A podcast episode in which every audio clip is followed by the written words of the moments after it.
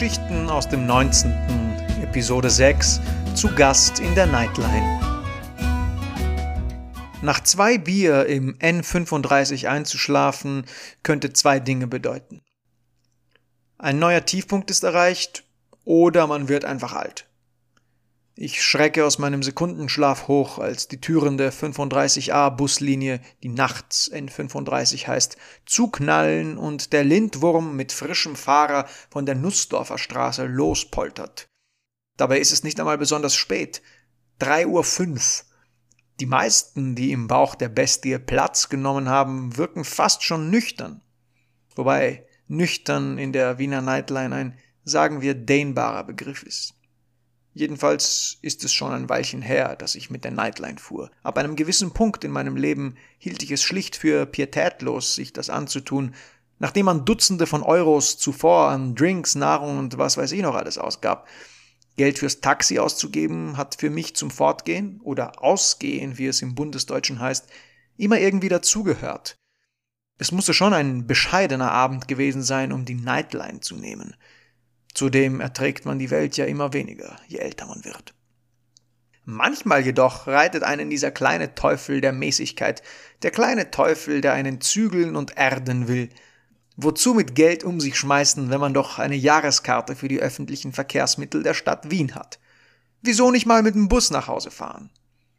Erdung, rede ich mir ein und trommle mit den Fingern auf das Plastikgelände, um mich wach zu halten in fünf Jahren wieder. Aber wenn alles nach Plan verläuft, habe ich bis dahin ja bestimmt schon die rustikale Villa am Land, den Porsche und im schlimmsten Fall halt einen Chauffeur. Aber wann läuft alles schon nach Plan? seufzt mein Innerstes und erneut überkommt mich eine Woge der Müdigkeit. Einfach einschlafen. Das wäre gut. Tief, lang und erholsam. Und wenn man aufwacht, ist alles kristallklar, die Sonne scheint und die Welt hat sich gewandelt.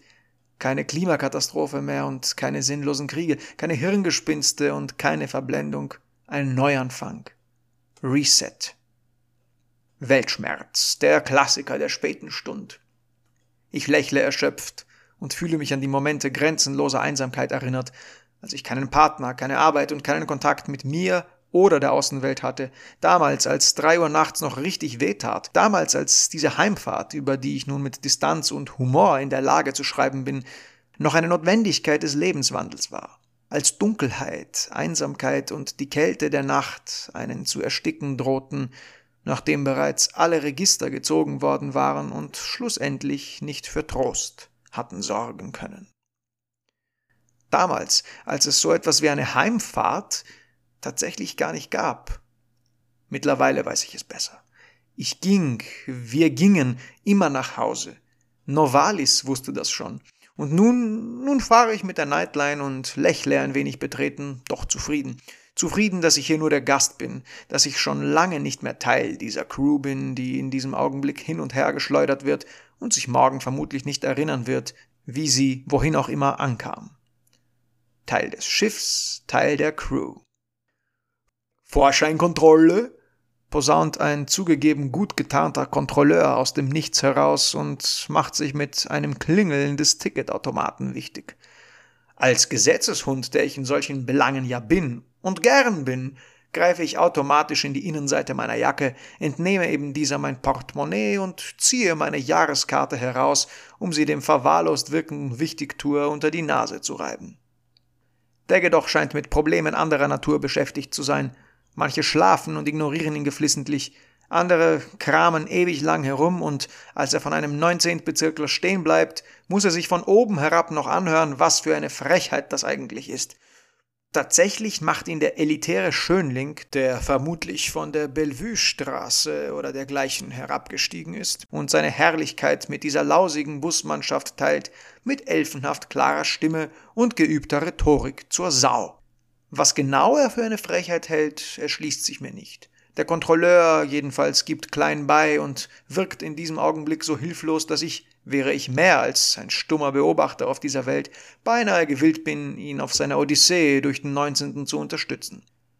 Wie ein nasser Biber, dem sein Bau eingestürzt ist, steht er da und wirkt neben all der Döblinger Magnitude wie ein Fehler in der Matrix.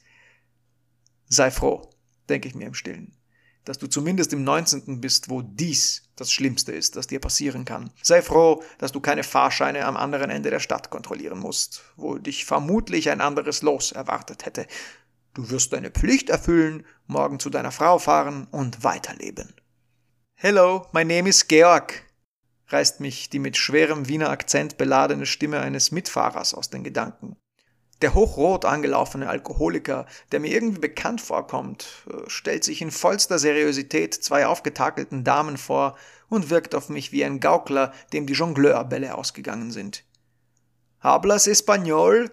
versucht er es nochmal, doch die Angesprochenen kichern nur, ignorieren ihn und unterhalten sich weiter auf, wie mir scheint, Spanisch miteinander.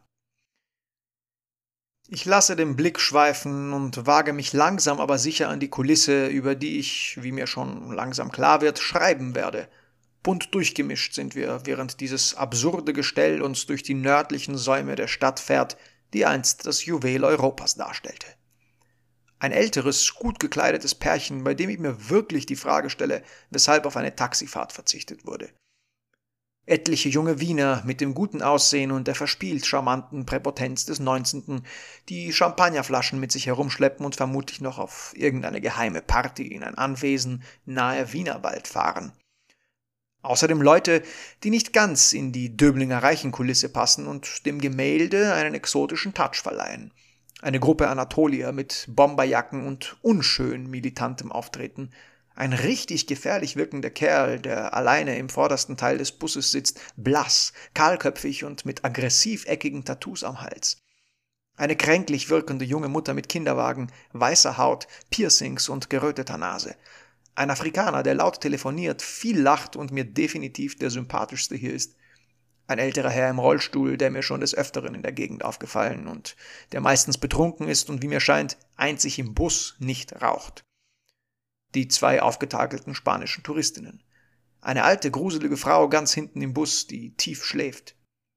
Und ein Typ mit riesigem Vollbart, der schweigsam beobachtet und sich Notizen im Kopf macht. Wenn ich so direkt vergleiche, wie es früher in der Nightline war und heute, nach all den Jahren, dann fällt mir eine Sache ganz besonders auf. Fast alle starren auf ihre Smartphones und es scheint das Wichtigste auf der Welt für sie zu sein. Es ist traurig, dass ein Typ wie Georg, der sich den Leuten vorstellt, mehr wie ein Idiot wirkt als die Schläfer, die von ihren Bildschirmen eingesogen werden. Wer bin ich, um sie zu verurteilen, geht es mir durch den Kopf. Sie werden schon wissen, was sie tun. Manchmal habe ich wirklich Schwierigkeiten, mich zu erinnern, wie es damals war. Vor den Smartphones. Was haben die Leute die ganze Zeit gemacht? Aus dem Fenster gestarrt, gelesen, sich unterhalten, maximal noch SMS geschrieben. Diese unschuldigen Zeiten könnten einem Märchen entstammen. Damals, als noch nicht alles politisch korrekt sein musste. Vermutlich ist es nicht einmal politisch korrekt, das jetzt zu schreiben. Aber von Politik und Korrektheit besaß ich ohnehin nie eine Ahnung. Respekt reichte für meine Generation völlig aus. Da gab es keine große Formel, an der herumgetüftelt werden musste. Keine schwarzen Elfen in Tolkiens Universum, keine 40 Gender, wo man sich nicht mehr auskennt, was jetzt richtig und was falsch ist, und keine Doppelpunkte mitten in Wörtern. Wörtern, die die Wirren des Althochdeutschen, des lateinischen, griechischen und keltischen Einflusses überlebt hatten und es in unser Zeitalter geschafft hatten, wie epochenüberdauernde Monolithen, und in denen nun irgendwelche Spaßvögel Doppelpunkte hineinpflanzten, als hätten sie das Recht dazu. Nein, Respekt, echter, reichte in meiner Kindheit völlig aus. Einfach nur realer Respekt, der alles, das nun kleinlich ausdefiniert wird, mit einbegriff, auf eine selbstverständliche und profunde Art und Weise. Zumindest bin ich so erzogen worden, und ich denke, meine Freunde sind es auch. Aber hey, wenn die Welt so ein furchtbarer und blinder Ort war, wie die Trends von heute uns so laut und klar verdeutlichen, dann bitte, nur zu, macht einen besseren Ort aus dieser Welt. Da gäbe es halt noch so Bagatellen wie die Klimakrise, das Zusammenbrechen der Wirtschaft, wie wir sie kannten, und den drohenden Dritten Weltkrieg, aber hey, nichts für ungut. Der Bus kommt abrupt zum Stehen. Manche wanken, andere kippen halb um, andere schlafen auf ihren Sitzen weiter. Ich verschlucke mich an meinen eigenen Gedanken und schüttle den Kopf.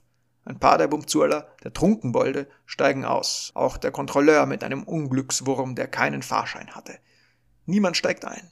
Der Bus ruckt an und poltert los und durch die Billrothstraße, den letzten Frontier, bevor es in die Dunkelheit der Kottenbachstraße geht. Die Passagiere dösen oder schlafen weiter. Manche führen ihre Unterhaltungen fort, die meisten versinken in ihren Bildschirmen. Man koexistiert einfach. Ein Haufen Säugetiere im Bauch der benevolenten Stahlbestie, des ehernen Riesen, der uns nach Hause bringt.